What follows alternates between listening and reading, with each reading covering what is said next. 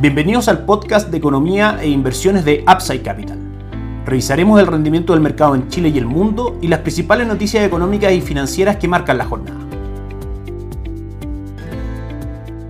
Muy buenos días, ¿cómo están ustedes? Miércoles 8 de noviembre de 2023, soy Ramiro Galeano, fundador de Upside Capital. Les doy la bienvenida a otra edición más de mercados en Upside Capital. El INE publica el día de hoy el IPC correspondiente al mes de octubre, que crece un 0.4% por debajo de las expectativas del mercado, que estaban situadas en un crecimiento para esta cifra entre el 0.5 y el 0.7% mensual. En su medición anual queda en el 5% durante los últimos 12 meses, por debajo también del 5.1% que el mercado esperaba y por debajo del 5.1% que esta cifra había marcado al mes de septiembre. Sin lugar a dudas, una buena cifra tanto para la economía como para los mercados. Recordemos que está marcada caía en la inflación desde diciembre de 2022 del 14.1% que llegamos a tener de inflación anualizada en Chile al 5%, sigue confirmando que el Banco Central va en el camino correcto, que hay espacio para seguir rebajando la tasa de política monetaria y eso como sabemos es tremendamente beneficioso para la renta fija local, dado que los fondos mutuos de renta fija están compuestos, por supuesto, por bonos, y esos bonos, a medida que cae la tasa de política monetaria, tienden a subir de precio. Siempre la relación entre la tasa y el precio de los bonos es inversa. Una cifra que va en línea con lo explicado por el Banco Central en su última reunión de política monetaria, refiriéndose a que la mayor presión inflacionaria hoy día en Chile prácticamente viene desde Estados Unidos, con la mantención de las altas tasas y el dólar en niveles altos, pero que los factores internos como IMASEC y como IPC en general estaban con una tendencia bajista bastante marcada. Vamos a ver la respuesta de esta noticia en los activos locales. El dólar ayer cerró en 887, subiendo 4 pesos. En este momento en nuestras pantallas cotiza en 896, subiendo prácticamente 9 pesos, en línea con lo que esta cifra representa para el mercado. Finalmente, una inflación menor a la esperada abre espacio para que el Banco Central pueda seguir rebajando la tasa. El peso chileno pierde atractivo en cuanto a tasas frente al dólar y el dólar, por supuesto, tiende a subir, que es lo que vemos el día de hoy. Respecto al dólar, lo dijimos ayer y lo repetimos el día de hoy, como sabemos en el corto plazo aún siguen siendo alcistas los fundamentos de movimiento para el dólar en Chile. Aún Estados Unidos no rebaja tasa de política monetaria, aún Chile no presenta mejores cifras macroeconómicas y probablemente la alza de tasa en Chile siga siendo aún más necesaria y más fuerte que la de Estados Unidos, de manera que el dólar en el corto plazo podría tener un impulso alcista. Sin embargo, si vemos los factores que influyen en el precio del dólar en el mediano largo plazo, nos encontramos con que el ciclo de recorte de tasa en Estados Unidos debe comenzar relativamente pronto, el cobre podría tender a recuperarse y Chile debiese mostrar mejores cifras macroeconómicas el año 2024 que este año, de manera que en el corto plazo nuestra visión sigue siendo levemente alcista para el dólar, pero en el mediano largo plazo es bajista para el tipo de cambio en Chile. El IPSA que comienza sus operaciones hace muy poco sube un 0.14%, las acciones hasta este minuto más trazadas son Falabella que cae un 0.14%, la TAM que sube un 0.93% y Sokimich P que sube un 0.92%. En los últimos 7 días se mantiene la recuperación del IPSA del 4.51% y alcanza un retorno durante el año del 7.39%. El cobre que ayer cayó fuerte un 0.84%, cerrando en 3 dólares con 69 centavos, hoy día mantiene la caída, cotiza en 3 dólares con 67 centavos, cayendo un 0.18%, lo que también de alguna otra manera impulsa al dólar al alza. Esperamos que a través de mejores cifras macroeconómicas de China aumente el impulso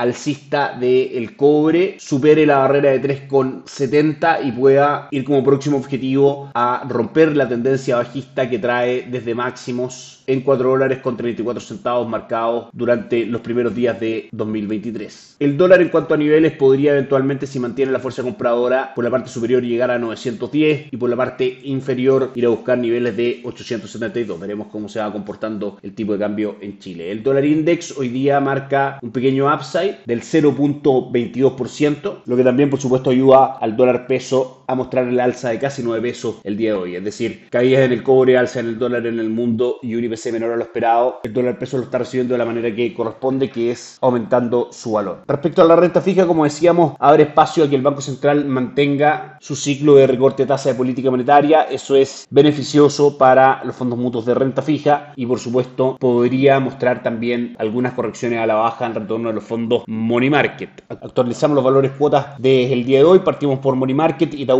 Performance 0.69%, acumulando durante el año un retorno del 8.5%, durante los últimos 12 meses del 10.15%. En renta fija local de corto plazo, ahorro corto plazo, un avance durante el mes del 0.46 y durante el año del 7.47%. Ahorro Plus con un avance durante el mes del 0.7% y durante el año del 9.01%. Y por último, Itaú Dinámico, fondo base de la estrategia de mediano largo plazo y el mejor fondo en su categoría en cuanto a comportamiento durante los últimos 2, 3, 5 y 10 años. Mantiene un retorno del 5.08% acumulado en el año y durante el mes un 0.56%. Por la parte de renta variable, Itaú Tuesca Chile Equities, nuestra recomendación mantiene un retorno durante el año del 2.64% y una recuperación durante el último mes del 3.67%. En principal, en renta fija, carteras de conservación de capital diversificadas entre money market y renta fija local a 6 meses un 8.43% de retorno durante el año, a 18 meses un 7.27% de retorno durante el año y por último a 36 meses un 4.92% de retorno durante el año. Buena jornada ayer para los tres principales índices de Estados Unidos. Nasdaq sube un 0.9%, el índice tecnológico, Dow Jones, el índice industrial un 0.17% y S&P 500 sube un 0.28 alcanzando la racha alcista más larga desde noviembre del 2021 con 7 jornadas positivas seguidas. Recordemos que la semana pasada el índice tuvo la mejor semana del año, subiendo un 5.73% en un contexto donde el mercado comienza a descontar el fin del ciclo de alza tasa de política monetaria y comienza ya a fijar la vista respecto a cuándo comenzarán los recortes de tasa que como sabemos son bastante atractivos tanto para bonos como para acciones. La, noticia importante del día es que hoy a las 11.15 hora de Chile, Jerome Powell, el presidente de la Reserva Federal, realizará un discurso de bienvenida en la conferencia del centenario de la edición de investigación y estadística de la Reserva Federal, la cual la la prensa no tendrá acceso a hacer preguntas, pero por supuesto el mercado estará extremadamente atento a algún guiño de Jerome Powell respecto a política monetaria,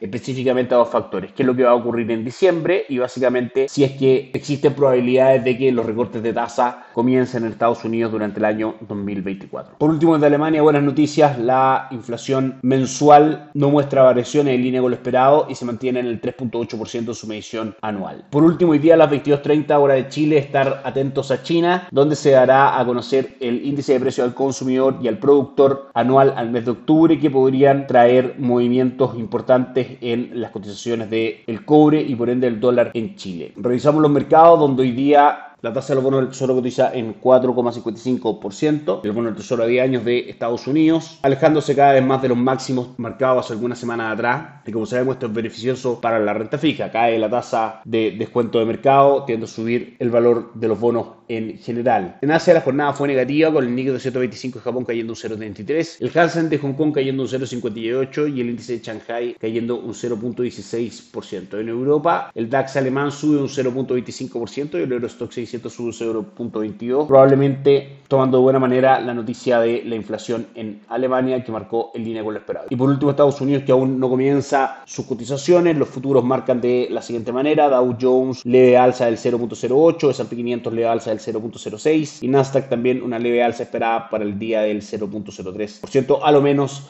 en el inicio de las cotizaciones de los tres principales índices bursátiles de Estados Unidos.